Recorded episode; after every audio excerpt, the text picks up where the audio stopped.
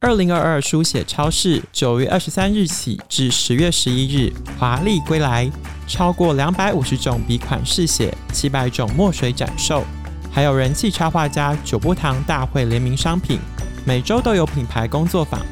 展场消费满两千两百八十元即赠限量纪念邮票组。更多活动资讯，请追踪 Facebook 书写超市活动页。Roger Federer 他第一次膝盖真的觉得不妙，是在二零一六年的时候啊。为什么他那时候觉得膝盖不妙？因为他帮小孩洗澡啊。哎，他帮小孩洗澡的时候，可能一个姿势不对，伤到他的膝盖，种下他未来这些年来膝盖不断反复受伤的一个原因。说实在，这一点也是蛮平易近人的，因为我也会帮我小孩洗澡啊。有的时候帮小孩洗澡也是一个浩大的工程啊，所以这方面的小故事都经由这些传记去呈现出来，而不是从报章杂志上面可以读得到的。欢迎收听《迷诚品 Podcast》放送观点。在这个单元里，我们邀请各行各业的来宾对谈，透过多元主题分享，一起领略思想的跨越以及对美好生活的想象。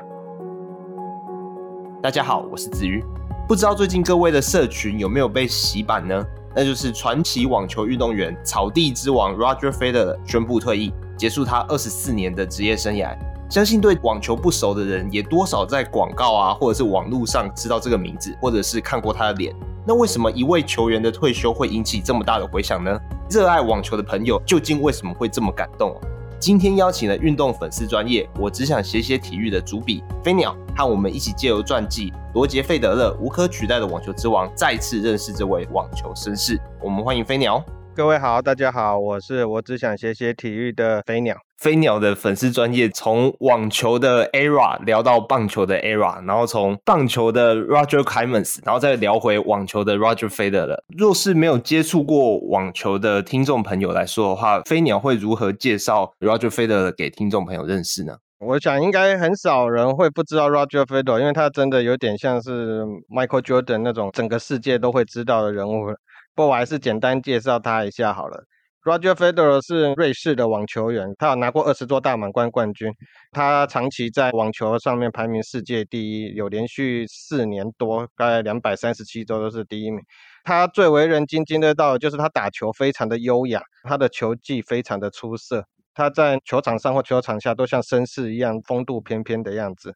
如果是老一点的球迷，可能会对有一个名字就是桑普拉斯有印象，就是之前的网球球王。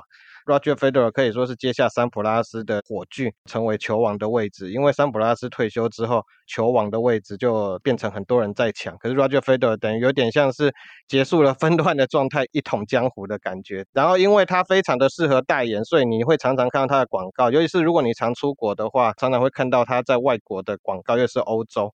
他是连续超过十五年是代言广告收入最多的网球员。最有名的就是他是代言劳力士。哦，没错，他还有代言日系的服装品牌啊。那还有他的经典战役，还有他个人的一些趣事是非常多的。那我想问一下飞鸟，哪一个事情让你印象最深刻呢？如果说到他的经典战役，最多人想到的应该还是二零一七年的澳网的决赛，他跟他的宿敌 Rafa Nadal 大对决。澳网其实有可能是台湾最多人会收看的网球比赛，为什么？因为澳网通常他在举行比赛的时候，刚好是我们过年的时候。所以过年的晚上，大家都在看网球，所以这场比赛台湾有非常多的人收看，然后也有非常多的人见证了这伟大的一幕。而且澳洲时差方面刚好方便我们观赏，因为我之前在我的粉专写到这篇的时候，很多人都说那一天晚上感动到落泪啊。当然也有 Rafa Nadal 的球迷说看到有点睡不着。这一场为什么会很多人选为他最经典的战役？就是说他那个时候已经超过四年半没有拿过大满贯的冠军了。那时候大家会觉得说，哎呦，Roger Federer 是不是被年龄赶上了？嘿，那个时候他已经三十五岁了，所以大家说他是不是已经没有办法再夺冠了？给大家一个小资讯，其实 Roger Federer 最近刚退休，他已经超过四十岁了。可是其实以前的网球员，他们大概三十出头就会退休了。我刚刚讲到九零年代大家最熟悉的桑普拉斯，其实他才三十一岁就退休了。所以 Roger Federer 已经三十五岁了，他还要再挑战大满贯的冠军，很多人都认为这其实是不太可能的事情。所以二零一七年那时候他已经四年半没有夺冠，上一次夺冠是二零一二年的温布顿。所以觉得说不太可能吧。而且那时候他已经世界排名落到后面去，他是从十七种子出发，比较后面，所以大家会觉得说，你怎么可能会在四年半，然后你已经。三十五岁了，你怎么可能再拿一个大满贯冠军？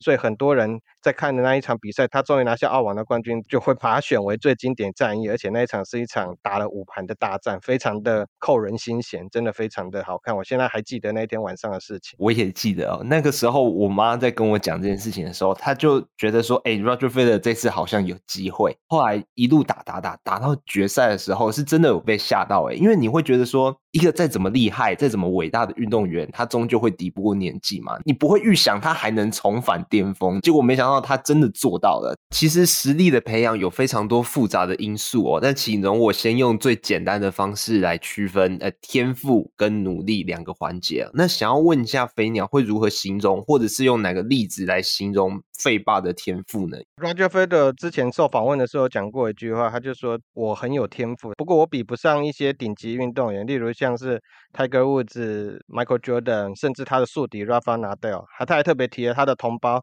Martina Hingis，他觉得他的天赋都比不上他们。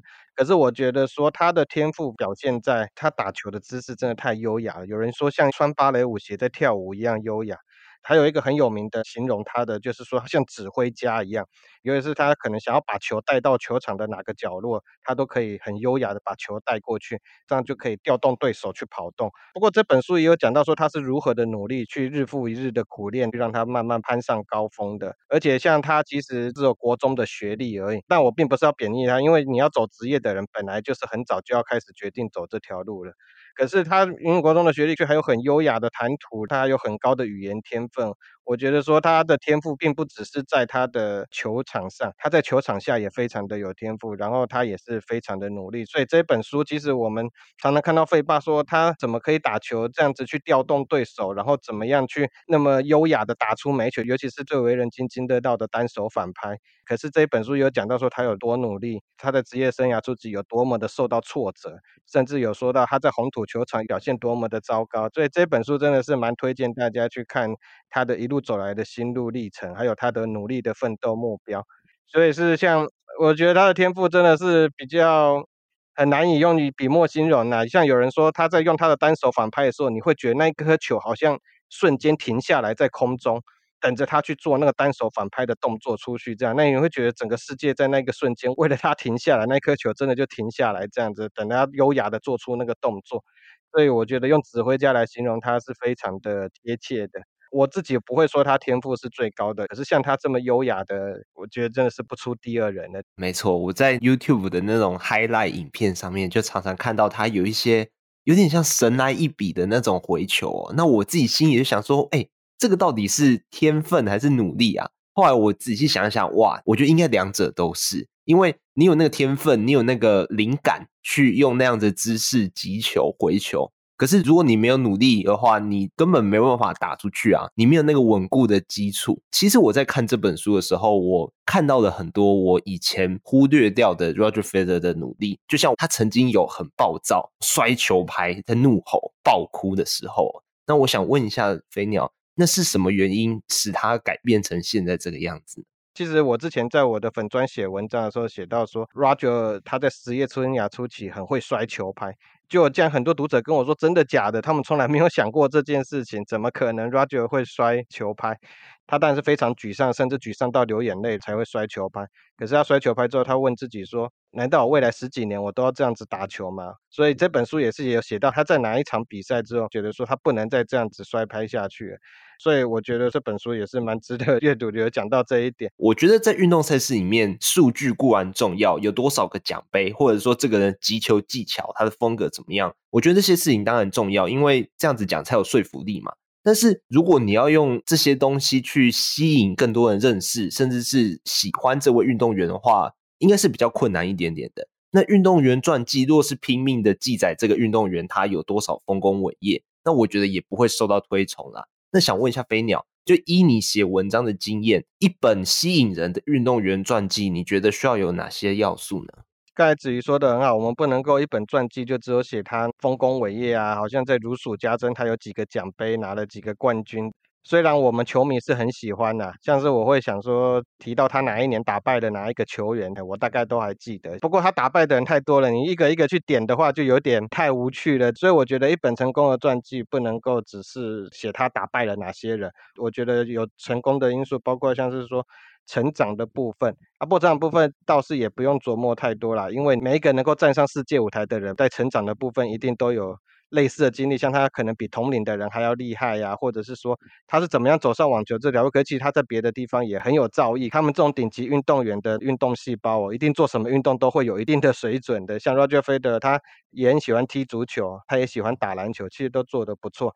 这本书也有写到说，他为什么到最后决定放弃足球，去选择了网球这一条路。然后最重要还有一点，我觉得要历经失败。每一个攀上巅峰的人，他一定都有过失败的经验。这一本书也有讲到他很多历经失败的地方，尤其是 Roger Federer，他其实出道的时候，曾经被人家称作说。那一个拿不到大满贯冠军的年轻人，大家都无法想象，他后来连拿了那么多个大满贯冠军，拿到别人都拿不到。尤其是他在打败桑普拉斯之后，大家已经发现哦，这个年轻人有多么厉害。可是其实他打败桑普拉斯之后，又过了两年，他才第一次拿下大满贯冠军。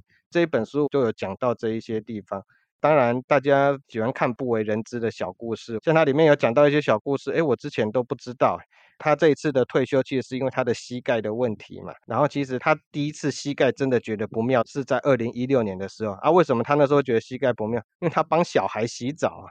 哎，他帮小孩洗澡的时候，可能一个姿势不对，伤到他的膝盖，种下他未来这些年来膝盖不断反复受伤的一个原因。说实在，这一点也是蛮平易近人的，因为我也会帮我小孩洗澡啊。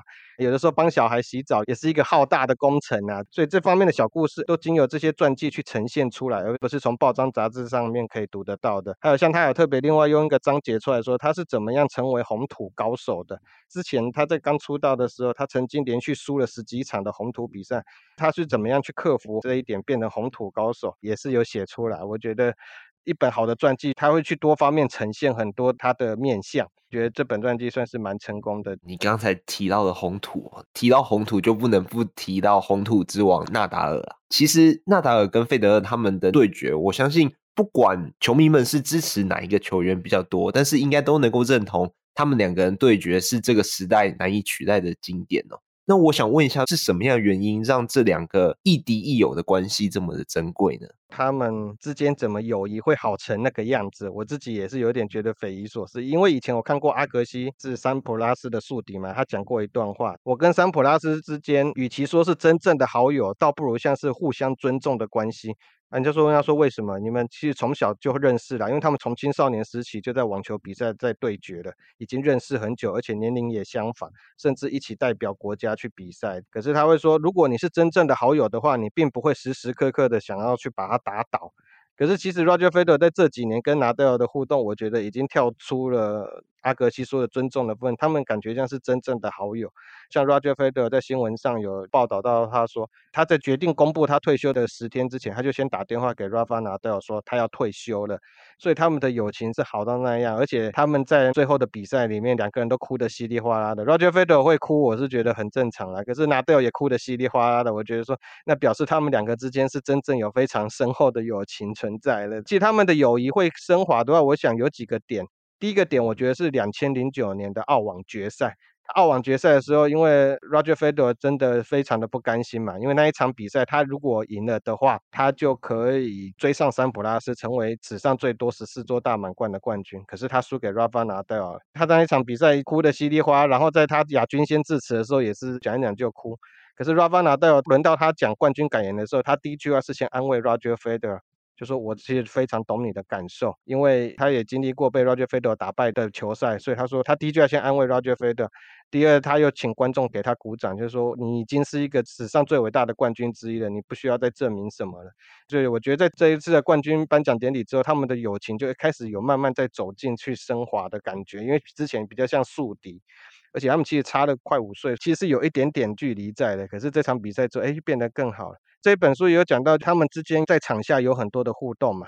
包括像是说，Federer 他每次去邀请纳达尔来当做他的慈善比赛的对手，哎，纳达尔都会腾出时间来答应他。然后后来到纳达尔他自己的网球学校开幕了之后，Roger f e d e r 其实那个时候也还在养伤中，可是他还是去了纳达尔学校的开幕式。然后最后我要讲说他们的友情的升华，我觉得还有像是 Roger f e d e r 他的经纪公司这样去主办 Laver Cup，就是他最后他谢幕的这个比赛，这个是没有积分的比赛，所以他们会分成欧洲队跟世界队。所以在欧洲队出自西班牙的。纳达尔跟出自瑞士的 Roger Feder，他们就要一起并肩作战了。第一届的比赛，他们两个就有搭档打双打，哎呦，让很多人觉得说他们场下的互动还会讨论战术，甚至 Roger Feder 在单打的时候落后的情况下，纳达尔也会给他一些战术上的建议。所以这方面的话，我觉得 Laver Cup 让他们两个人的友情更升华。到现在，哎，真的是一个变成一个彼此人生中不可或缺的存在。其实他有的时候会打电话给纳达尔，我相信阿格西应该不会没事打给桑普拉斯啊。可是 Roger Federer 说他没事会打给纳达尔，我觉得这我是相信的。在运动界有一个说法叫做 GOAT，The Greatest of All Time，就是史上最伟大的运动员。其实 Federer 跟纳达尔他们都有资格被称为 GOAT，但偏偏他们两个人同时存在在。在这个世界上，然后又是同一个年代，我觉得他们珍贵的地方是，就因为他们在同一个年代，所以我已经很强了。但是因为你的存在，刺激了我变成更强的人。这种亦敌亦友的关系，我会觉得哇，真的是非常的难得。然后也会觉得说，我看到他们打球真的是赚到了，尤其是在二零一七年的时候。那时候真的激动的那个情绪难以言喻哦。那其实最近《红土之王拉法纳达尔》这本书也刚好出版了，想问一下飞鸟如何推荐这本书，以及我们今天主要讲的罗杰费德勒无可取代的网球之王呢？我觉得这两本书到时候都可以一起看，为什么？因为你就可以去对照说他们对一场战役他们的想法有什么不一样。Roger Federer 他在草地上非常的有自信，可是纳达尔他在红土上是怎么样去看待其他球员的？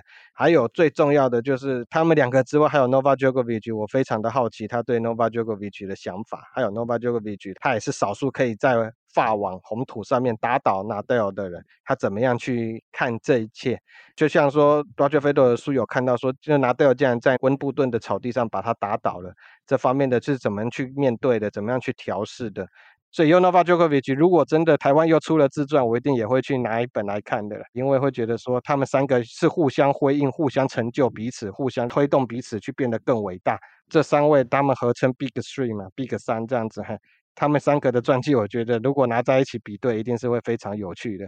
最后想请飞鸟总结一下，看费德勒出赛的这二十年心得哦，啊，还有什么样的原因让你把费德勒视为心目中最喜欢的运动员，甚至于超越了其他所有运动的球员呢？我老实说，如果他在二零一七年没有再起来的话，我可能会没有到说最喜欢。可是就是因为他二零一七年又在奋起之后，我会觉得说，哎呀，就是他在我人生中真的占了很重要的一块嘛。嗯，因为二零一七年澳网冠军战，他上一次拿冠军是二零一二年。他竟然去横跨了这一段期间四年半，其实对任何一个运动员生涯来说都是一个不短的时间。就他竟然可以再重新奋起，然后再重新拿到冠军，那真的是让我非常的感动。还有像刚才说的，澳网其实是台湾最多人看的，因为收视时间最简单嘛。就 A 发现很多朋友都也有在那个时候看费德勒比赛，因为大家都没事嘛，过年，哎，所以我就可以跟很多朋友去聊到费德勒，哎呦，打球有多优雅哦，昨天有一球打得有多漂亮这样子，嘿，所以我觉得说他真的是不止在我心中啦，我想应该在很多人心中，尤其是台湾人心中会看网球的人，都是对他非常的喜欢。然后这本书也有讲到说他是怎么样去转职业，怎么样去赌下去，因为其实我觉得说一个运动员之所以伟大，有的时候像 Michael Jordan 那么伟大。可是他还是要有队友来帮助他，才能能够登峰造极嘛。可是网球，他从头到尾都是一个人在自己孤军奋战的，但他有一个团队。可是这是最重要，他在场上站上去就是他一个人而已，连教练要给他指示都没有办法。不像那个有的比赛中间可以请教练来给他一些建议，他这个都不行，所以他是一个人去面对整个球场、整个世界的。所以这一点也是让我觉得说自己在学生时代感觉还好，可是等到自己工作之后，有的时候要去面对一个大场面的时候，会觉得说，哎呦，这个压力是非常大的。所以等于是我年纪渐长之后，我真的是越来越喜欢他了。所以。我费德勒他退休的那天比赛打完之后，我真的是哭了。我的很多读者都跟我说，他们也都哭了啦。所以我觉得费德勒，我希望之后还是可以常常看到他，就不管是不打比赛，可是也可能会参加一些慈善赛事，或者是说在一些重要的场合会出现。他在我的人生中是非常重要的位置。我很庆幸我的人生跟我写文章，他都占了很重要的一块。我们之所以会喜欢这个运动员，之所以会觉得说能够看到他比赛真的是非常珍贵，其实不是因为那些大满贯冠军，不是因为那些数据哦，而是你真的看到他经历了挫折，然后你以为他啊、就这样子没了，但是他居然跌破众人眼镜，然后再次站起来，这种如同电影般，甚至比电影还要扯的剧情真实的上演，就会觉得自己能够看到这个段经历是非常幸运的。然后串起我们生活中的那些点点滴滴，跟周遭的人一同分享那个激动。我觉得不管你曾经支持费德勒，或者是支持费德勒对面的球员，你看到费德勒的样子，都会觉得无比的感动。那今天节目就到这边，邀请大家到诚品书店全台门市，或者是到节目资讯栏诚品线上书籍连结，查找堡垒文化出版的罗杰费德勒无可取代网球之王，还有即将要出版的红土之王拉法纳达尔。若你喜欢这期节目，请订阅我们的频道，在收听平台给我们五颗星，或者是推荐给朋友。谢谢大家收听，也谢谢今天来宾飞鸟，也欢迎大家到飞鸟的粉丝专业。我只想谢谢体育，我们下次见，拜拜。谢谢，拜拜。